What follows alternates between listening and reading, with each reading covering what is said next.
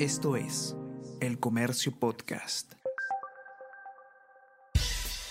Buenos días, mi nombre es Soine Díaz, periodista del Comercio, y estas son las cinco noticias más importantes de hoy, miércoles 21 de septiembre.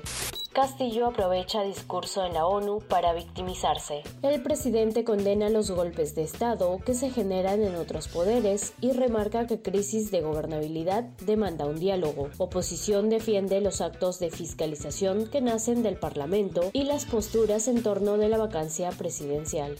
Macroconsult prevé caída de 3,2% en exportaciones mineras en 2023. Menor precio internacional del cobre sería el principal motivo. Según otros expertos, este año también se cerraría con índices negativos.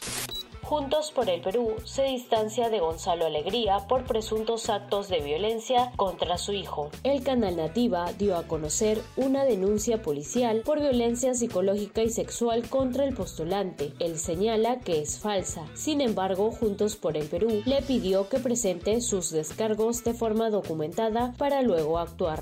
Negocios en Avenida Villarán pierden 750 mil soles mensuales por obras. Unos 120 comercios no podrán beneficiarse de las campañas de Halloween, Navidad y Año Nuevo debido a la remodelación de pistas y veredas. En abril, Invermet ofreció acabar en 150 días, pero demorarán unos 100 más.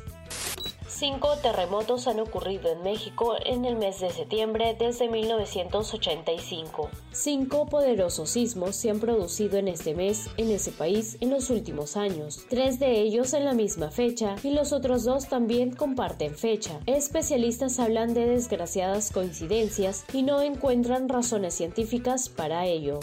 Esto es El Comercio Podcast.